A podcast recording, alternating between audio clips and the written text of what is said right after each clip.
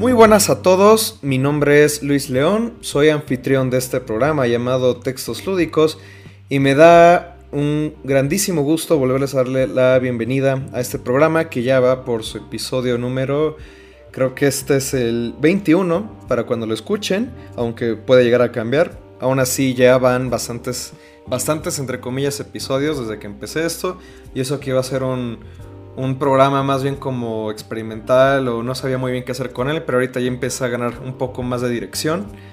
Eh, y pues bueno, como les había dicho al comienzo de esta entrecomillada nueva temporada, que ya empezó en, mayo, si no, me, si no mal, me acuerdo, íbamos a tener nuevos, bueno, muchos más invitados esta ocasión, porque había mucha gente que quería traer o gente de ciertos lugares que quería traer.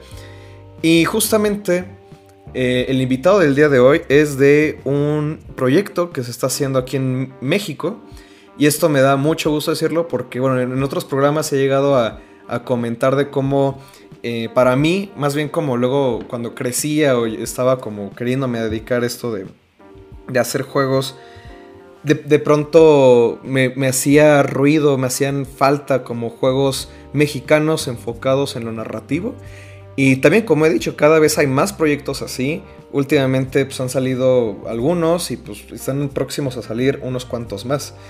Y justamente eh, el día de hoy vamos a hablar con alguien que está trabajando en este, en este proyecto llamado México 1921, que es un proyecto al que le he estado echando el ojo desde hace ya un tiempo. Y pues bueno, el invitado del día de hoy es este, bueno, es Pedro Álvarez, Álvarez, bueno, es que como no tenía tilde, si no, voy a dejar que él mismo se presente, que nos diga un poco, pues, qué hace, qué se dedica, eh, qué hace ahí dentro de Macula Interactive, que son los que están haciendo este, este proyecto súper interesante. Y ya de ahí nos seguimos. Entonces, pues muchas gracias por, eh, por aceptar, Pedro, eh, esta, esta breve plática. Bueno, quién sabe cuánto nos vaya a durar al final. Pero pues estoy seguro que van a salir temas súper interesantes y y pues nada, bienvenido y muchas gracias otra vez por pasarte por acá. ¿Qué tal Luis? Muchas gracias por la invitación, por darnos el espacio y pues, por la plática que nos vamos a echar. Eh, bien, como decías, yo soy Pedro Álvarez, trabajo en Macula Interactive. Ahí hago un poco de dirección de narrativa y también de project management. Eh, precisamente estamos trabajando en México 1921, un sueño profundo, que es un juego documental, narrativo, que precisamente narra sobre la, historia de México en la década de los 20. Perfecto. Y bueno, justamente para las personas que también tengan un poco más de contexto, pues no sé si nos puedas contar un poco más de, pues, de este proyecto, de cómo surgió, también tú como de tal vez el, el trasfondo que tengas o cómo llegas a esto, a este videojuego, cómo surge este videojuego, por qué surge este videojuego. Y aunque tal vez vamos a retomar esto más adelante, pues que también pues me gustaría que partiéramos un poco desde aquí y ya irnos con, todo lo demás. Y pues precisamente este es un proyecto que nació un poco como un impulso de la pandemia. También pues las ganas de contar historia y, y es una historia que se llevaba trabajando ya unos años, como, como guion o como, como un argumento pues muy sencillo. Pero pues justo en la pandemia el, estudio comenzó a hacer, pues a desarrollar, eh, hacer unos demos como para ver, para probarse primero si, si se podía hacer un juego. Y a partir de ahí empezaron a trabajar, pues ya en, el proyecto como tal, se reunió un grupo de gente y yo voy entrando a este proyecto en noviembre del 2021. Sí, ya, ya casi año y cacho. Que, pues justo con este ímpetu de pues seguir contando historias, era un proyecto que yo había estado siguiendo muy de cerca. También los socios que, que fundaron todo este estudio son amigos míos. Entonces, pues ahí me jalaron y poco a poco pues el, proyecto ha ido agarrando forma. Como les platicaba, es un juego narrativo, eh, histórico, que pues como les dice el título, juegas en 1921. Tú juegas como Juan Aguirre, que es un periodista, que pues poco a poco se va adentrando a todas las cosas que estaban pasando en ese momento en México. Es precisamente el tiempo de la postrevolución, cuando la lucha armada prácticamente ha terminado, cuando ya se consolidan como los principales poderes. Y pues también es una época donde el México como lo conocemos pues empieza a nacer, es cuando crecen estas grandes instituciones, cuando los proyectos de nación se empiezan a echar a andar, también culturalmente es cuando México se une a toda esta ola modernista, eh, tienen comunicación con las vanguardias. Y bueno, Juan Aguirre es este periodista que comienza pues, su vida en el unilateral y poco a poco se ve involucrado en el asesinato del presidente Álvaro Obregón. Mm, eh, bueno, pues bueno, eh, quería echarme un dato curioso porque, bueno, luego, luego, algunas personas no me creen, pero es verdad que, o sea, yo, bueno, por parte de mi abuela, o sea, el abuelo de mi abuela e, era, bueno, es, era pariente de Álvaro Obregón.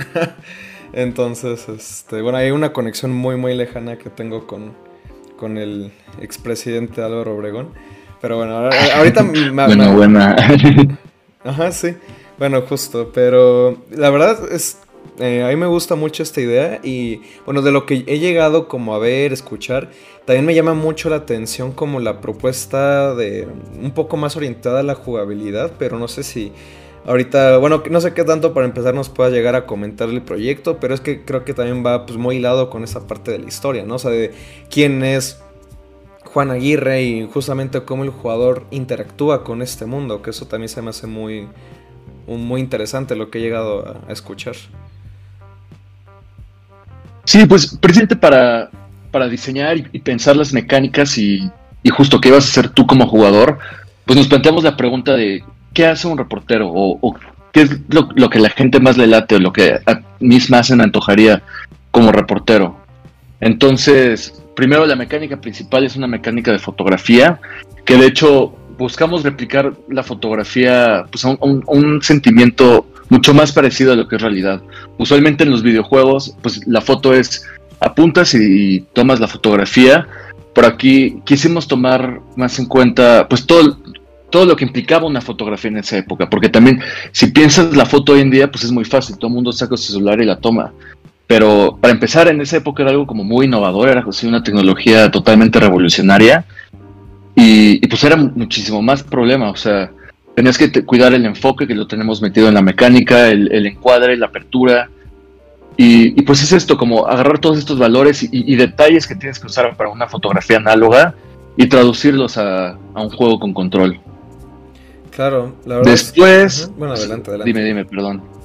Nada, nada, adelante. Solo te voy a decir Que, que, sí, que tienes razón y creo que esto de la fotografía, bueno, lo, lo he visto y explorado con algunos proyectos como el de Está este juego que se llama Umurangi Generation, que no lo he podido jugar, pero, sí, sí, sí. pero también, o sea, tenía esa referencia y creo que es como, bueno, hasta cierto grado creo que surge como un poco con, bueno, allá en los 90, ¿no? Que tenías el Pokémon Snap y pero creo que ahorita ya se, que se está empezando a llevar como otras consecuencias, ¿no? Y, la verdad como que me llama mucho la atención en el contexto del periodismo y como esto que le... Bueno, esta parte del reportaje, esta parte de descubrir la verdad hasta cierto grado, que bueno, me, parece que va mucho por ahí, ¿no? En, su proyecto. Y no, y también es precisamente como tomar en cuenta distintas dimensiones de la fotografía. Porque, pues claro, la, la dimensión estética de pues tomar una foto bonita la tenemos muy claro todo el mundo pero, y, es algo que también resuena mucho con hoy en día, la, fotografía como evidencia. O la fotografía como aquí. O sea, ahorita tenemos como imágenes y todo el tiempo todo el mundo estaba tomando fotografías, pero insisto, la fotografía en ese tiempo tenía mucho impacto. Y también como, como parte del periodismo, pues la fotografía fue un medio por el cual pues se, te informaba la gente, o sea, era una época en la que poca gente era la que tenía la posibilidad de leer el, el pues era, era la norma, ¿no? O sea, no era como una excepción. Y, la fotografía, pues justo en, esa época también es como surge, no sé, el periodismo social, que es pues como un retrato de, la situación de un país o de una situación que se quiere denunciar, de la que se quiere hablar, y sin necesidad de usar palabras. Claro. Uy, es que sacas ahorita muchos temas muy interesantes, pero un poco para o sea, como que regresándonos a cierto nivel y como siguiendo con estos temas que, te había propuesto. Eh, me, interesa mucho, o sea, por ejemplo, mm, esto creo que no nos has comentado mucho, pero, eh, o sea, tú antes de unirte a este proyecto habías trabajado en otros juegos o vienes más de un trasfondo de, historia. Y de ser así, por ejemplo, ¿qué, qué, este, qué, relación quizá habías tenido con la historia? Vamos a empezar por ahí. Y, con las narrativas puede ser. Justamente una de las cosas más chidas y más particulares que yo encuentro en nuestro estudio es que es totalmente multidisciplinario. O sea, nuestra directora, ella tiene una preparación y, experiencia como cineasta. Eh, los socios también hacían cine. Eh, tenemos un historiador que justamente se dedica a todo, todo el archivo. Y por mi parte, yo, yo, me, yo me desarrollé en gestión cultural y filosofía. He estado un poco en la academia, también he escrito, de repente hago curaduría, escribo para algunas galerías. Y pues mi, relación con la historia, pues personalmente, pues es una fascinación, o sea, toda, toda la tradición y saber dónde vienen las cosas me encanta. Pero aparte, pues no sé, tengo esta cosa de gestión cultural que también nos ha servido mucho, pues para pensar el videojuego como otra cosa, o sea, muchas veces se queda el videojuego solamente como entretenimiento y, nos limitamos mucho en ver su potencial como medio. O sea, parte también del juego es, pues, esta cuestión documental, eh, verla como un archivo, eh, poder transmitir como información de otra forma, de hacerlo como totalmente interactuable y, elevar un poco el videojuego pues a, otra categoría que nada más hacerlo menos como pues verlo como producto. También tenemos esta esta idea muy sesgada que poco a poco se ha ido quitando que pues el videojuego es una pérdida de tiempo, o sea que el ocio no da más cuando, pues finalmente nos fundamos, o sea, y, muchas cosas de cómo estamos hechos viene del juego. Y entonces poder tener un pues un medio que parte del juego, pero pues también tiene cuestiones de cine, tiene cuestiones de arte, cuestiones de literatura, y, y sobre todo pues, nuestro juego, ¿no? Que no solamente tiene la parte histórica, no solamente tiene la parte narrativa, sino que gráficamente también queremos hacer un trabajo historiográfico, porque, o sea, no, no, lo he mencionado, pero nuestro videojuego, toda su gráfica está inspirada en, el arte de la época, que justamente era también esta, esta espinita de, podemos estar representando el, el mundo y la época como nosotros lo estamos viendo, o mejor apuntar a representarlo como, como en esa época se estaban representando ellos. Es precisamente todo, todo el muralismo. Em, Diego Rivera y, toda su banda precisamente venían llegando de, Europa como con todas estas ideas de la vanguardia y como con un poco del cubismo. Entonces, pues es también trasladarlo visualmente. Sí, la verdad es que tiene un estilo bastante particular el proyecto. Y, bueno, por ejemplo, ahorita que, comentabas mucho esta parte del, documental, bueno, no, sé qué tan eh, ha sido un reto, porque finalmente eh, lo es. Eh, tratar la historia en el videojuego tiene como estos matices que se han estudiado bastante. Digo, hay una. Yo tuve un profesor que justamente. Bueno, no le puedo invitar a este programa. Bueno, invitado está pero todavía no se ha armado el, no se ha armado el episodio, ¿no? Pero él trata mucho este tema de la historia en los videojuegos y pues de todas las, dimensiones que se han analizado, ¿no? por ejemplo, eh, se habla mucho como en los juegos de Civilization, estos juegos, ¿no? De, expandirse y conquistar como eh, diferentes partes del mundo, pues justo tiene este matiz, ¿no? Que eh, cuando lo estás jugando, por los verbos, por las acciones que te ofrece el propio juego, no hay otra posibilidad más que expandirte y conquistar, aunque bueno, sí hay otras, hay formas alternas de conquista, ¿no? Como pues este la conquista cultural, que esa se me hace como muy mucho más poderosa luego que la conquista de Temato. No, o sea, esa es yo gano porque instauré mi cultura en el resto del mundo y ya por eso soy la civilización más predominante, ¿no? Pero bueno, eh, el punto es que tratar la historia en los juegos, em, pues creo que abre esta otra capa de dificultad, puede ser. A mí también me gusta mucho la historia, digo, quizá luego no soy tan, puede que no sea tan clavado, pero a mí me gusta mucho leer también de historia y... bueno, de hecho, eh, hice un proyecto también de juego eh, a comienzos de año que es este histórico en México.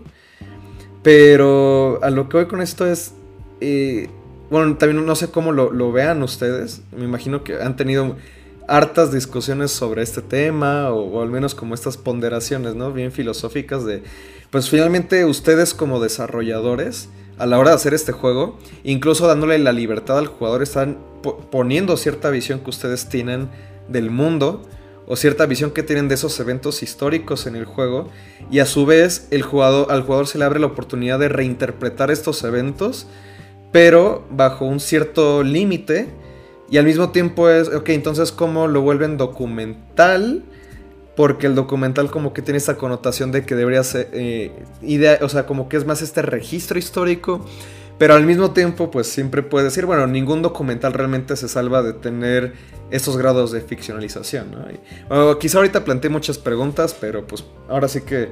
Eh, sí, a ver, voy a tratar de ir una por una. Eh, tú, date, tú date. Bueno, mientras justo con nuestro historiador, Iñaki Pérez, él, habla mucho de, sacar la historia de, los libros. Eh, él incluso su, tesis fue sobre esta circulación y difusión de la historia a partir de otros medios y sobre todo el, videojuego. Porque, pues eso, para empezar estamos muy acostumbrados a que las fuentes históricas a las que todos en el sistema educativo. Que, pues para empezar, ahí está el sesgo oficialista. Em, tenemos también estas nociones de quién construye la verdad histórica, de dónde viene. Y precisamente eso es un momento, pues, padre para revisar una historia que parecería reciente, pero pues 100 años sí, sí, es bastante. Que, que, es un momento en el que pues podemos interpretar la historia justamente desde lo que estamos viviendo. También se optó por los años 20 porque es una época de que hace muchísimo eco con lo que está pasando hoy en día. O sea, como te decía, como precisamente es el momento en el que la idea de México, las grandes instituciones, la cultura mexicana, eh, pues es muy curioso porque entendiendo estas cosas, cosas que nos suceden hoy en día hacen mucho sentido. Ahora, sobre la forma en la que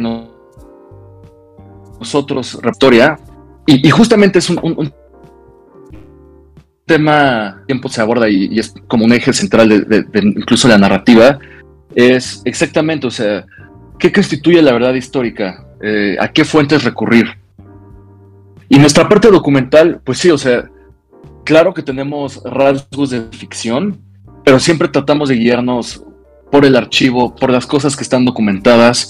Y pues no solamente vamos sobre historiografía, sino pues también nos, nutrimos del arte de la época, hablamos mucho de, literatura, incluso para las palabras y las expresiones que se utilizaban.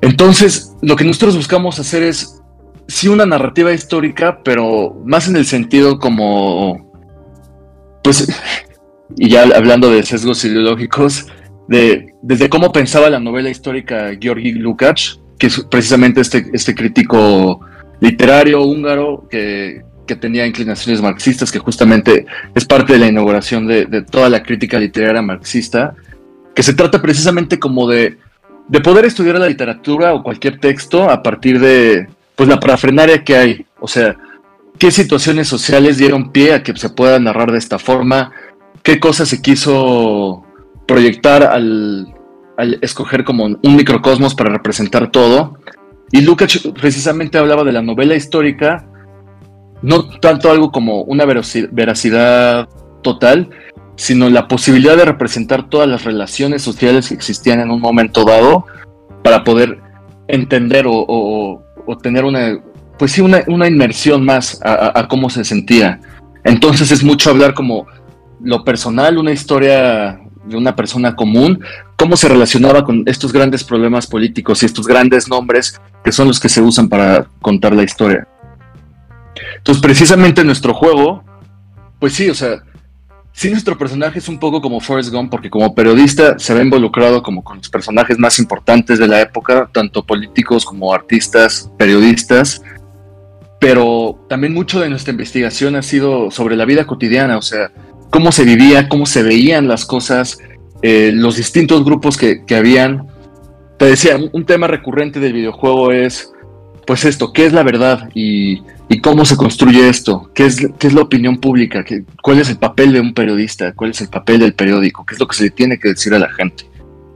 y pues lo que tratamos de proyectar poco a poco es, pues sí, o sea, existían estos grandes hombres que hicieron como toda esta lucha armada y que son los que ves en el libro de historia, pero estos grandes hombres, pues fueron apoyados y llegaron, llegaron justo por un, impulso popular, por, preocupaciones de la gente del día a día, o sea, incluso como desde cómo tratamos la guerra, o sea, como el, trauma personal, el, ver cómo queda un país eh, devastado después de todo esto, eh, tocamos el tema, por ejemplo, de la educación, que justamente es cuando empieza como todo el proyecto vasconcelista, que, que también, o sea, tratamos de, matizar todo, ¿no? O sea, con Vasconcelos, pues sí, o sea, se habla cómo, cómo inventó la SEP, cómo hizo estas misiones civilizatorias, cómo gracias a él tenemos, pues no sé, esta identidad mexicana, o sea, una idea de lo nacional en un país tan diverso, que pues por un lado está muy chido, ¿no? O sea, pensarlo así, pero pues por el otro y ya con, el tiempo que ha pasado puedes ver, pues, como estas cuestiones que en la época no se podían ver, pero que terminaron siendo muy dañinas. O sea, tú ahorita hablabas de la conquista cultural y precisamente el proyecto de nación, como la invención del folclore mexicano, pues también implica la erradicación de, de lenguas originarias, implica la homogenización de muchísimo de la cultura mexicana, eh, incluso la, propia noción de indígena, ¿no? O sea, que ahorita para indígena, eh, en esa palabra englobamos a muchísimos grupos que son muy diversos, que muchos no tienen nada que ver, o sea, ¿qué va a tener que ver una persona que vive en Mérida con alguien que vive en Baja California, ¿sabes? Entonces, precisamente es esto, matizar mucho, o sea, hablar de la historia oficial, pero también hablar como de los problemas que pueden surgir de ahí, hablar desde la voz que, tenía la gente en esa época, o sea, lo que la gente opinaba, cómo, cómo se percibía, y pues claro, metido nuestra cuchara de cómo se percibe hoy en día. Sí. Eh, bueno, paréntesis técnico para también para la audiencia. Ahorita, eh, bueno, se escuchaba bien el audio de, de, Pedro, pero ahora se va a escuchar mejor porque me di cuenta que yo hice una ridiculez en Discord, así que una disculpa. Eh, sí, entonces se va a escuchar ya mejor. Bueno, fuera de eso, estaba pensando dos cosas. Eh, ahora sí que mejor primero ni luego la otra, porque creo que sí, las dos dan para mucho. Pero justo con esta cuestión, ¿no? De la, de la visión de... Que, o sea, que ustedes tienen, por ejemplo, ahorita de lo que se comentó entonces, ¿han llegado a pensar o le tienen miedo a cierta como no repercusión, pero crítica que les puedan llegar a hacer por lo que ustedes puedan a, puedan llegar eh, a, proponer en el juego, lo que puedan mostrar de la historia de México.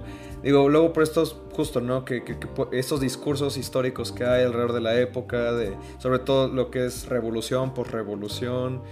Eh, ¿Cómo lo ven en ese sentido? O sea, porque creo que pues es un proyecto que tiene todas las, ahora sí que todas las armas para hacer ruido y pues ya lo está haciendo, ¿no? Digo, para quienes en la audiencia no sepan, pues ahorita pues, el juego estuvo en el Festival de Cannes, ¿no? Y, y ahorita salió también ya en, varios medios al respecto, pero a mí me, ahora sí que me interesa mucho y, no por este, malicia, sino porque me gusta que estén como hasta cierto punto confrontando estas, o, me parece que pueden llegar a confrontar todas esas ideas de lo que puedan llegar a decir como, oye, es que aquí este, como que muestran esto de esta manera o muestran esto de esta otra manera. No sé si ha sido con algún tema que han manejado ahí o, tú personalmente cómo lo, lo, sientes. Sí, pues justo es algo que hemos tratado de platicar mucho, pero sí procuramos no tener pelos en la lengua y soltar pues las cosas como, como son o como se han registrado. Eh, la verdad, miedo como tal no hay, porque creo que. Pues. Son cosas que no son nuevas. O sea, nosotros no estamos inventando esto y no, no, no, no, no, estamos haciendo la primera investigación sobre esta época. Estas cosas en ámbitos como mucho más académicos, pues ya son bien sabidas y bien discutidas. Nosotros justamente nada más estamos dando otra plataforma u otro medio para, para discutir sobre esto. Pero pues son cosas que entre chismes y cosas que te cuenta tu abuelito y otras fuentes que vayas, o sea, porque por ejemplo, no sé, ahorita te hablaba de, los libros de historia de la SEP, pero si alguien se va a, literatura de la época, sobre todo, no sé, La sombra del caudillo de Martín Luis Guzmán, pues ahí está proyectado tal cual una crítica. O sea, crítica siempre ha habido y crítica desde esa época. y, por tal de los años. Entonces, yo creo que por ahí no, es tanto un miedo, sino, pues es más esto, más bien matizar nuestra, nuestra información. Como claro, eh, hablar un poco de la versión oficial, pero también hablar un poco de, la crítica, hablar un poco de, no sé, le damos mucho mucho hincapié, por ejemplo, a, a, los comunistas, que pues el movimiento comunista en México no se habla mucho, pero puta, en esa época era importantísimo y en esa época sí había un gran empuje y, había un gran interés. O sea, no por nada Trotsky acabó acá, ¿sabes? No por nada Diego Rivera se iba a la Unión Soviética. Y son más que cosas que no se dicen, cosas que se pierden en la memoria popular. Sí, como ese ejercicio, ¿no? De, eh, de cierta manera, mm, no, no quiero decir curar, pero más bien ayudar al tema de la amnesia colectiva se me hace muy poderoso, ¿no? O sea, de nuevo, es que creo que o sea, su proyecto tiene muchas capas, estoy seguro que ustedes están conscientes de ello. Pero creo que esto me lleva como otra pregunta también muy interesante. Digo, mm, aquí en este programa eh, trato de hablar luego mucho de, pues justo, diseño narrativo, narrativas en juegos. Digo, yo también este, me, dedico mucho a eso. Y en ese sentido me interesa como el proceso que han llevado. Digo, este, he luego visto algunas como de las cápsulas que suben de, del desarrollo de, este proyecto. Pero más bien en torno a... Bueno, por ejemplo, vi el que sacaron más de los diálogos. Pero me interesa como el proceso de cómo es esto de seleccionar la información o este como el vamos a llevar estas partes o esta información y la vamos a esparcir de esta manera en el, juego y la vamos a representar así. O sea, ¿cómo ha sido más como esa, esa parte desde la investigación al así lo vamos a mostrar en el juego y así el jugador se lo va a encontrar? O sea, todo lo que conlleva el diseñar alrededor de la historia eh, en, el, en, el, proyecto.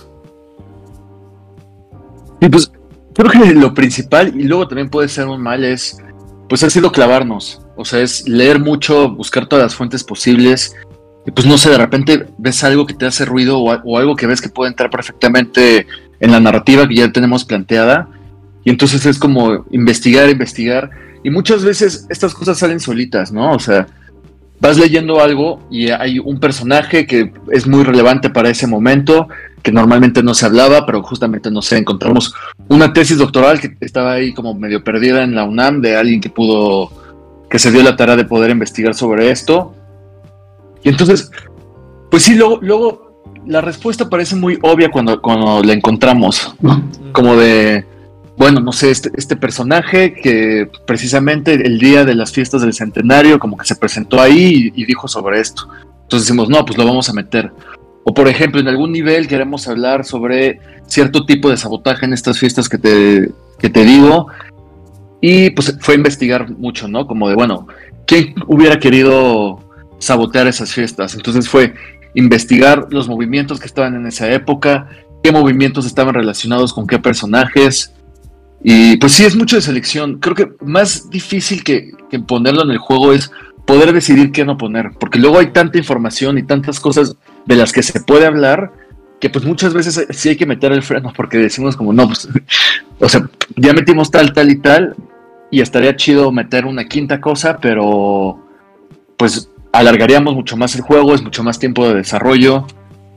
Entonces, creo que es más eso, sobre, sobre saber hasta qué punto.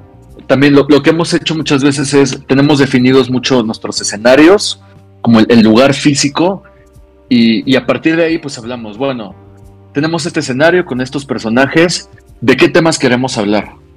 Entonces, no sé, ahí hablamos como, no sé, queremos hablar de la prensa, queremos hablar del arte, queremos hablar del proyecto de Vasconcelos y de, bueno, cómo esto es relevante para el arco de nuestro personaje principal, cómo esto es relevante para la política.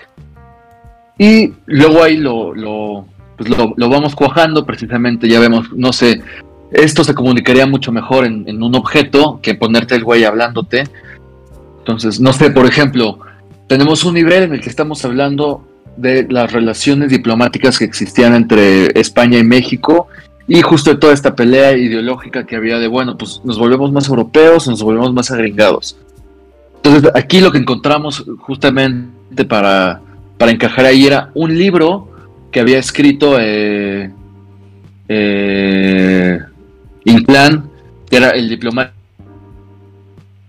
de España de México, que también, que también abogó por México durante la, revolución, que es a, a Vasconcelos. Entonces, precisamente es mucho, pues sí, como como, no sé, de arqueólogo, de explorador, de que te estás metiendo y pues encuentras así la cosa ideal. Y te digo, muchas cosas luego aparecen solas, o sea, investigando, pues te sale un rubro más y luego de repente investigas algo que te da la vuelta a toda la narrativa que ya tenías construida y es como, bueno, pues sí, nosotros queríamos decir esto y queríamos hablar de esto y esta era como una postura en la que nos inclinábamos más, pero ya encontrando más información, pues no podemos darla por alto. Entonces, pues también es cómo retomamos esto. Y te digo, como nuestras mecánicas, pues realmente son muy sencillas, son un periodista, o sea, el, pretexto de ser un periodista es, buenísimo para enterarse al mundo, porque como te decía, o sea, tenemos la fotografía, que es pues la parte visual y la parte inmensiva del mundo que estamos construyendo, pero los diálogos, pues no, solamente es plática, ¿no? O sea, también, pues eres un periodista y, eres alguien que quiere investigar. Entonces, es adecuar el diálogo a, que sea como una entrevista. Y una entrevista, pues sí, limitada, pero también tratando de, abrir el abanico de posibilidades, de, pues incluso la, propia inclinación que el jugador le quiera dar a su periodismo. Y pues finalmente la, de objetos, que es pues esta construcción y lo que te desea encontrar estas joyitas que te hablan mucho de, de, de la historia y del contexto texto. Que puta, muchísimos objetos, me encantaría tenerlos en la mano, pero también es muy bonito poder replicar cosas que ya no existen o que eh, son muy difíciles de encontrar en, el videojuego. Justo ahorita mencionas de nuevo muchos temas que me parecen muy interesantes. Y eh, si no me equivoco, mencionaste la palabra como arqueología, o si no me lo imaginé, y si no, pues como que es algo que suele volver mucho a cuando se habla de narrativas de juegos y de cómo se plantean como estos diferentes elementos para un jugador. Justamente, bueno, como parte del discurso se lo ha llevado eh, Dark Souls, que, que en cierta medida como que popularizó mucho en la última década. Última década, sí. Ay, Dios mío. Este, pues toda esa parte de que el jugador va como descubriendo ítems y leyendo las descripciones o haciendo como todo ese proceso de investigación. Entonces, en ese sentido, también el hecho de que sea como un, videojuego que encima trata la historia, pues casi es como de nuevo, vas este, a un lugar histórico y tú como jugadores estás en este espacio recorriéndolo y como que escarbando toda esta parte y no sé, como que quizás suena como muy, muy romántica esta idea, ¿no? Pero, pero creo que de nuevo, como que todos los elementos han cuajado muy bien. Y, es aquí cuando también me gustaría entrar en el tema de. Eh, como. Bueno, aunque dices que te integraste en 2021, digo, la verdad, no sé cuándo haya empezado el proyecto, o sea, desde un inicio, pero. Más bien, no sé qué, qué tanto nos puedes compartir de, o sea, por qué se escogió tal cual hacerlo un videojuego o qué cosas han visto de ah, hacerlo como un videojuego tiene como estos pros, contras tal vez, o tiene como esta lógica versus, comentabas también, ¿no? Que, eh, tienen como ese trasfondo también del cine, o sea, justo, ¿no? Del versus cómo es contarlo en una película. Y todo ese abanico de posibilidades que se abren por hacerlo interactivo y a la vez como estos retos que pueden encontrar. No sé cómo hayan vivido toda esa parte. Sí, pues precisamente, o sea, se optó por el videojuego por estas ganas de darle agencia al espectador y, y, justo mucha más inversión en la historia. O sea, pues sí, es muy padre ver una película, pero no es lo mismo que vivirlo y que, estar dentro. O sea, de hecho, no sé, la, gente suele comparar mucho el, videojuego con el cine, o sea, hablando de medios, pero yo pensaría que es mucho más parecido al teatro. Sobre todo porque en el juego, pues hay como un presente absoluto. O sea, hay una mesa delante de ti y aunque la tengas en la pantalla, la, puedes tocar, ¿sabes? Y, te estás sintiendo ahí. Y, aparte, en el juego, pues estás diviniendo otro. O sea, no es solamente pues ver como espectador, sino que tú influyes en ese mundo, tú, tú, tú vives ese mundo.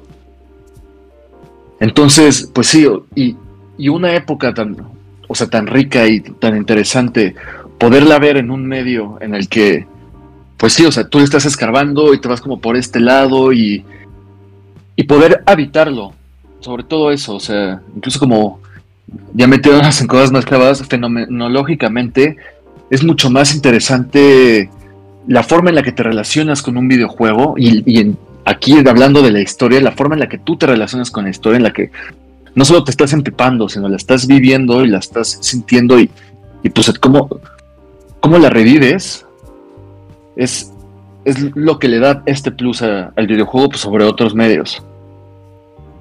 Y bueno, eh, con todo ese trasfondo que tienes más este anclado en, en filosofía, o sea, tú ya jugabas videojuegos, ¿qué tanto interés tenías en videojuegos? ¿Cómo habías visto como, o quizá viendo el, cómo los juegos tratan la historia versus, o bueno, no versus, no, no vamos a usar esa palabra, aunque ya lo usé varias veces. Eh, ¿cómo, han querido ustedes tratar la historia? Eh, a diferencia tal vez como otros juegos que han tratado la historia o que tú hayas visto de cómo tratan la historia otros videojuegos. En ese sentido. Pues precisamente, en, primer lugar, como tú decías, ¿no? De, de, revivir la historia, pero desde una persona común, o sea, no, ser el gran conquistador.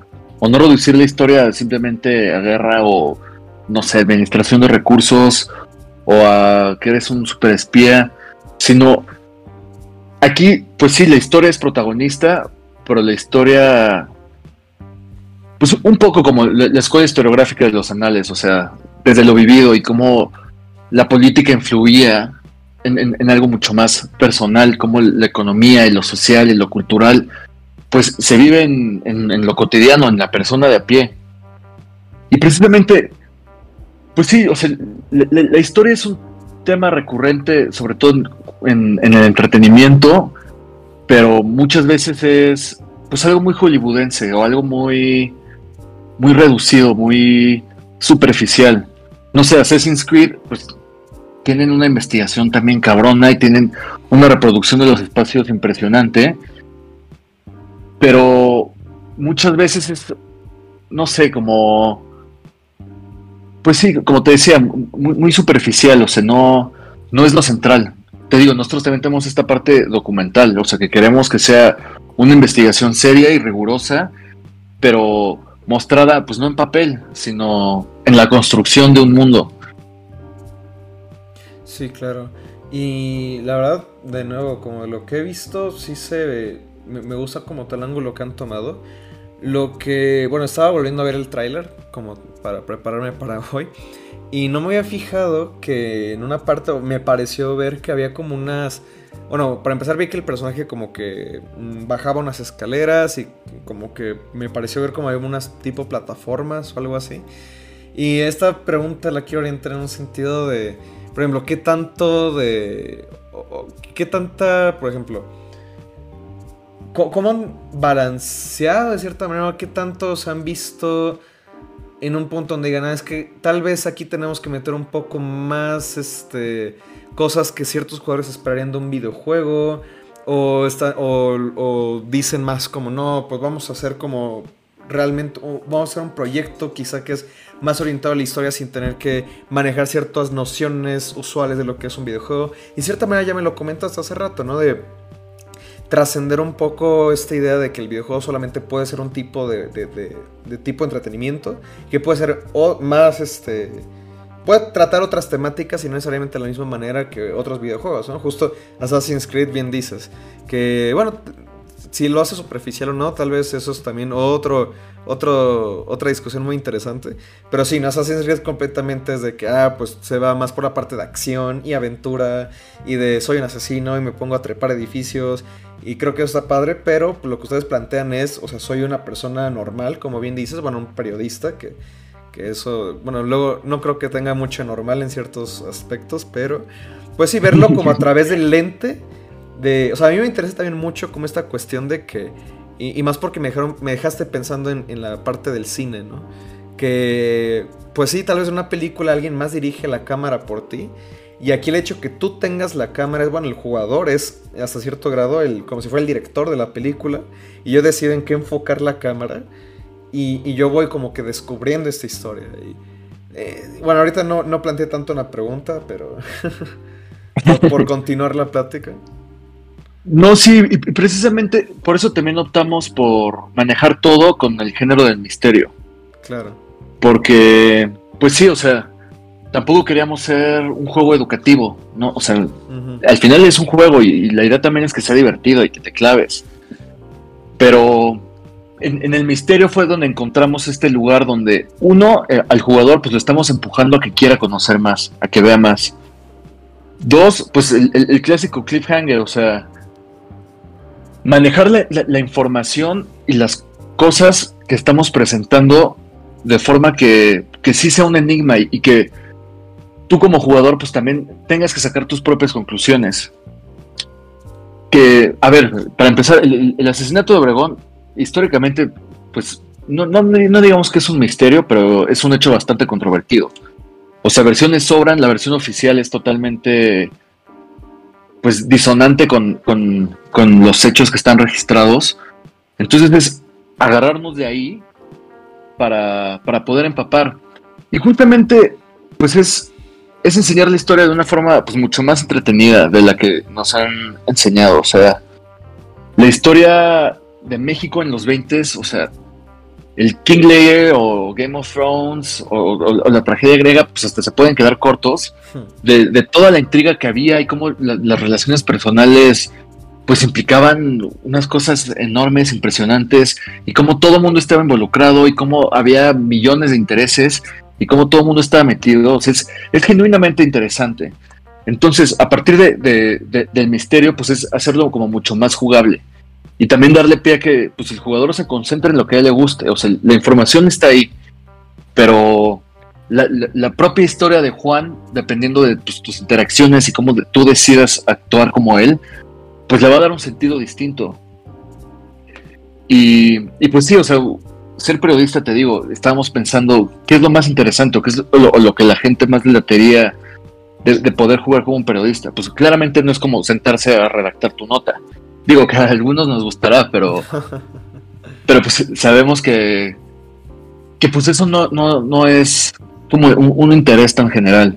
Entonces, pues lo, que pensamos que es lo que más le gusta o lo que más atractivo puede parecer a alguien del, periodista es pues obtener información, saber cosas secretas, eh, hacerte como una red de informantes, eh, incluso pues, proyectar esta pues adrenalina y, miedo y peligrosidad que puede ser ser periodista, o sea, que pues tampoco es un trabajo así tan tranquilo, ¿sabes? O sea, el simplemente saber información, tanto en esa época como ahorita, es, difícil y peligroso.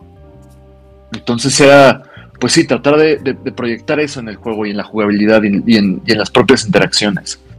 O sea, como te decía, las entrevistas, pues si te clavas, o sea, puedes sacar muchísima carnita y, y son cosas que muchas veces ni siquiera googleando lo, podrías obtener de, con la facilidad y, con la accesibilidad con la que lo estamos tratando de enseñar.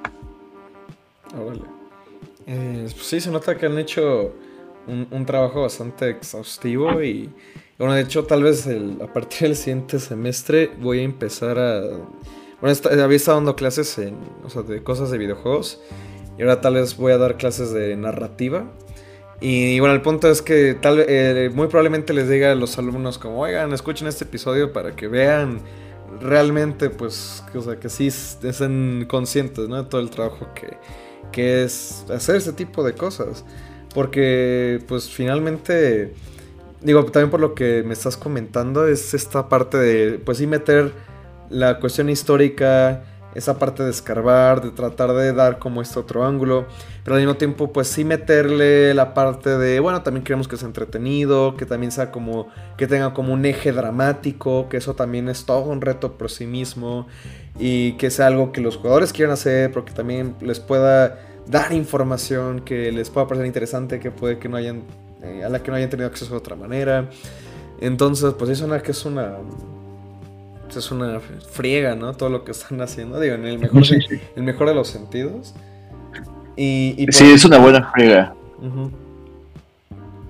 No, y tipo, ahorita que hablas de precisamente de narrativa, también eso ha sido como muy divertido, como pues meternos a la tradición literaria mexicana de la época y, te digo, o sea, no solamente en cuestión de lenguaje, sino en cuestión de cómo se presenta la, la, información, cómo la gente pues hablaba de los hechos que se estaban viviendo, o sea, te digo, hemos recurrido a Martín Luis Guzmán, pero también a Manuel Azuela, a Nelly Campobello, justo como también son personajes nuestros, pues estamos metidísimos con Manuel Vapesarse, con Villorrutia, con Pellicer, con Salvador Novo. Eh, pues sí, o sea, es, empaparte de todas las fuentes posibles porque pues nuestra parte documental no, solamente es en, la narrativa, como te decía, o sea, también queremos que sea en la gráfica, también queremos que sea en, el lenguaje. Claro. Y, y, pues justamente, o sea, no te estamos dando una clase de literatura mexicana, pero sí buscamos meterte la espinita de bueno, este personaje nuevo, güey, que aquí está muy cagadito y que se echa este comentario, o sea, ¿qué, hacía él, qué escribía? Que de hecho, bastantes de nuestros coleccionables, que es algo que hablábamos, que, que nos frustraba, porque muchos de nuestros objetos a veces son solo pues, papeles o como documentos. Pero pues no sé, o sea, tenemos un caligrama de Salvador Novo, que es un poema muy bonito sobre la mariposa, pues que tiene la forma de la mariposa. Entonces, pues eso, ¿no? También pensar, pues el el texto como objeto o, pensar de, la, narrativa desde su distribución. Sí. Sí, o sea, todo esto del lenguaje también me, llamaba mucha atención que, eh, bueno, en el episodio que tienen de los diálogos, pues sí, o sea, que están escritos como tratando de acercarse, ¿no? Como a, lo que hablaban en esa época. Digo, yo justo tuve una experiencia así, de una amiga historiadora me apoyó con este proyecto de que mencionaba de la revolución. Y no sé, como eh, si en un momento les preocupa, o sea, bueno, yo lo veo como un detallazo, o sea, como algo que está súper padre. Y digo, por ejemplo, a mí que me, gusta mucho también, este, me gusta mucho la obra de, Juan Rulfo, pues algo que también es como muy icónico, ¿no? De, de sus libros, el, el cómo eh, está escribiendo el, el diálogo de los personajes. Pero bueno, han tenido como alguna dificultad escribiéndolo de esta manera. O que en cierto momento eh, han tenido que decir, bueno, quizá esto ya es demasiado, vamos a quizás hacerlo más accesible de esta manera. O si se han ido de full en ese, en ese sentido, a escribirlo con, con toda la jerga de la época.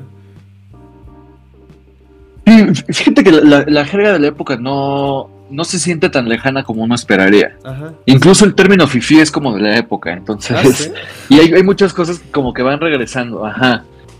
Y, y pues sí, o sea, tampoco es como que buscamos reproducir una oralidad en su totalidad, que, no sé, es precisamente lo que pasa con Rulfo, ¿no? Ahorita que lo mencionas, o sea, Rulfo no es que escribía tal cual como la gente hablaba, sino que el, el, valor de su escritura es que podía reproducir una oralidad que se sentía como oralidad, pero sin serlo.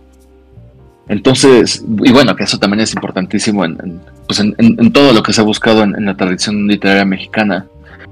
Pero pues eso, o sea, recuperar esos como, detallitos. Y sí, muchas cosas pueden pasar, parecer desapercibidas, pero pues es, padre como tener esos guiños como para alguien que se clava más. No sé, el, sepa la bola también es de la revolución, ¿sabes? O sea, hay, hay muchas cosas que tenemos hoy en día que vienen de ahí. Sí, entonces como darle esta oportunidad al jugador de justamente descubrirlo, redescubrirlo a través de, la interactividad y el videojuego, no sé, se me hace muy, muy bonito. Y, bueno, no sé, ahorita tengo una, puede ser con una última pregunta que, que va orientada pues también a toda la cuestión de diseño narrativo es cómo manejan el hecho de que siendo un juego que tiene que ver con un cierto momento histórico, que lo presentan como un videojuego documental. Eh, no importa como lo que haga el jugador al final, pues la historia va a seguir su curso. O bueno, o sea, no es como porque quiera que nos platiques el final del juego, pero también ¿qué, más bien cuáles son las dificultades o los planteamientos que han tenido de que darle al jugador este peso de sus acciones o que lo que él está haciendo tiene o no tiene consecuencia, eh, porque pues es lo que comentábamos, ¿no? Finalmente eh, es también parte de lo que puede diferenciar el hacer este proyecto como un videojuego a hacerlo una película o un libro y a mí se, me hace muy interesante cómo han podido acercarse a este problema. lo que puedas decir. Pues, lo más difícil es lograr esta sensación de libertad y, y, abrirle el mundo, pero a la vez pues estarlo guiando a los eventos que quieres enseñar. Porque nosotros sí optamos por una historia lineal, porque sí hay cosas que queremos mostrar y una historia que queremos contar. Entonces, como lo que te decía hace rato, es la interacción en este juego no solo es tanto el descubrimiento, sino también pues este devenir otro, la, construcción de un yo distinto, que puede ser que una decisión que tomaste como jugador no tenga consecuencias duras, no sé, como en, en tu desenlace o algo por el estilo, pero sí tiene repercusiones en tú cómo sientes la historia y repercusiones en tú cómo construiste ese yo, cómo, cómo lo percibiste. Entonces, pues sí, ha sido mucho de, pues, balancear el, darle libertad, pero a la vez llevarlo de la mano. Porque, pues no sé, o sea, los escenarios sí, no son misiones como tal, pero, pero sí tienes objetivos claros que tienes que lograr, que se pueden lograr de distintas formas, pero eventualmente tienes que hacer cierta cosa pero el recorrido que cada jugador tenga va a ser distinto. Y la información que, incluso el orden de la información que obtenga, lo va a construir de forma distinta. Porque pues al final, pues tu objetivo no es, no sé, terminar con la revolución o algo así, al final el, objetivo como jugador es escribir una nota. Entonces es, obtener información, cómo la obtuviste, por qué medios, este, quién te la dijo, cómo lo disfrutaste. Y también, o sea, como te decía, son, son muchos guiños y, dar libertad en cómo se enuncian las cosas más que en, cómo una lleva a la otra. Claro, la verdad me hace mucho sentido porque también es como parte de cómo yo me he planteado algunos proyectos y, pues sí creo que es algo que, que puede funcionar muy bien. Ahora sí que pues, tengo muchas ganas de poder probar ese proyecto y, y honestamente creo que ahorita esta plática estuvo lleno de, muchas muchos puntos muy muy interesantes y bueno, no sé si quisieras como ahorita rescatar algo que, que, quieras comentar más sobre el juego, sobre la dirección narrativa que ha tenido, el rol que, que, has ejercido, qué tanto has aprendido como haciendo este juego. Es que hay muchísimo que decir, la verdad me podría soltar a hablar de esto horas y horas y horas y horas. puntos a rescatar. Pues como decía al principio, algo muy padre del proyecto y que me gusta mucho es todo esto multidisciplinario. O sea, yo trabajo muy de la mano con Iñaki, que, es el historiador, y con Paola, que es la, directora, y es saber, sentarnos, tiene que pasar tal y tal, eh, ¿cómo lo vamos a resolver?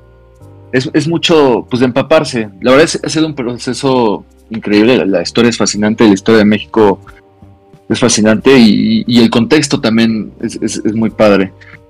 Y, es eso, o sea, como no quedarnos nada más con, nuestra propia idea o con, con o, como con una narrativa muy fija, o sea, muchas veces a la hora de escribir, pues las cosas salen solas y, y luego, no sé, si tienes un, personaje que ya tienes construido, muchas situaciones te van a salir naturalmente porque ya conoces a tu personaje, ya conoces a tu contexto y, hay cosas que sabes que van a pasar, o sea, no, no, no, no forzar la narrativa a cosas. Claro. Bueno, pues mm, ahorita creo que cubrimos muy bien todos los temas que, bueno, yo, yo quería más o menos ir hablando aquí. Eh, no sé, estoy muy muy satisfecho con todo lo que hemos platicado. No sé si quieras dejarnos como algún otro algún otro comentario, bueno, más que quizá el obvio de eh, que vayan a jugar. Eh, bueno, ahorita está la fecha de 2024, ¿verdad? Ajá. pero pues pueden ponerlo en la wishlist en Steam, que eso nos ayuda un buen. Así es. Y pues que nos sigan en redes, en todos lados somos Mácula MX. Y ahí justo vamos subiendo cómo va el proyecto. Tenemos esta sección que hicimos ahora de, cápsulas donde pues tratamos de, explicar un poco pues todos los procesos que hay detrás de un videojuego, o sea, vamos desde la construcción de ambientes hasta, no sé, cómo, cómo armarte un pitch, como todo lo que hay detrás de la producción. Em, también tenemos un podcast en el que lo usamos un poco como un, diario de nuestro desarrollo pero también invitamos a gente pues, de distintas disciplinas para, para ver distintos pareceres. Entonces, nada más eso, que, que siga nuestro trabajo. Sí, pues eh, vayan a checar todo eso y ojalá les haya gustado, interesado. De nuevo, yo, yo he estado muy, muy picado con este proyecto. Digo, ahí los he seguido desde. Ya, ni me acuerdo hace cuánto, ¿no? Y pues, está muy padre que, sigan con esto. Y pues, ya, ya cuando salga y, tengamos oportunidad de jugarlo, pues tal vez por ahí luego haya otro episodio más al respecto de México 1921. Y pues bueno, no sé, muchas gracias por pasarte por aquí, Pedro. De verdad agradezco mucho tu participación, agradezco mucho la, pues, la disposición que tuvo Mácula, que también la, la, hago notar. Eh, digo, siempre hay, digo, ahora sí que creo que solo una persona, digo, en todo lo que llevo haciendo así proyectos como de podcast o YouTube, lo que sea. Solo ha habido una persona que como que ya nunca me contestó nada, pero para eso siempre había disposición, ¿no? Pero aún así este, se, las hago recalcar y, y, pues nada, ahí estaremos eh, pues por ahí en, la escena, ¿no? De, de, esto que es el medio de los videojuegos. Entonces... Muchas gracias a ti Luis por la invitación. Pues sale. Un gusto. Eh, eso sería todo por el episodio de hoy. Ahí ya saben que pueden dejarme comentarios, pueden seguir las redes sociales de Textos Lúdicos. Está en Twitter como Textos Lúdicos, Instagram como textos.lúdicos. Ahorita dice que estrena un Discord como, como para ir viendo qué onda. Eh, son proyectos a corto, mediano y largo plazo. También está el canal de YouTube y bueno, están todos los enlaces en las descripciones. Una cosa lleva a otra. Todo eso es como muy eh, rizomático a través de los hipervínculos. Entonces, si les interesa, solo busquen textos lúdicos y ya van a encontrar todo lo, referente a este proyecto. Y pues sin más, una vez más, muchas gracias. Y gracias a ti, escucha, por quedarte hasta el final. Nos vemos en el siguiente episodio. Hasta luego.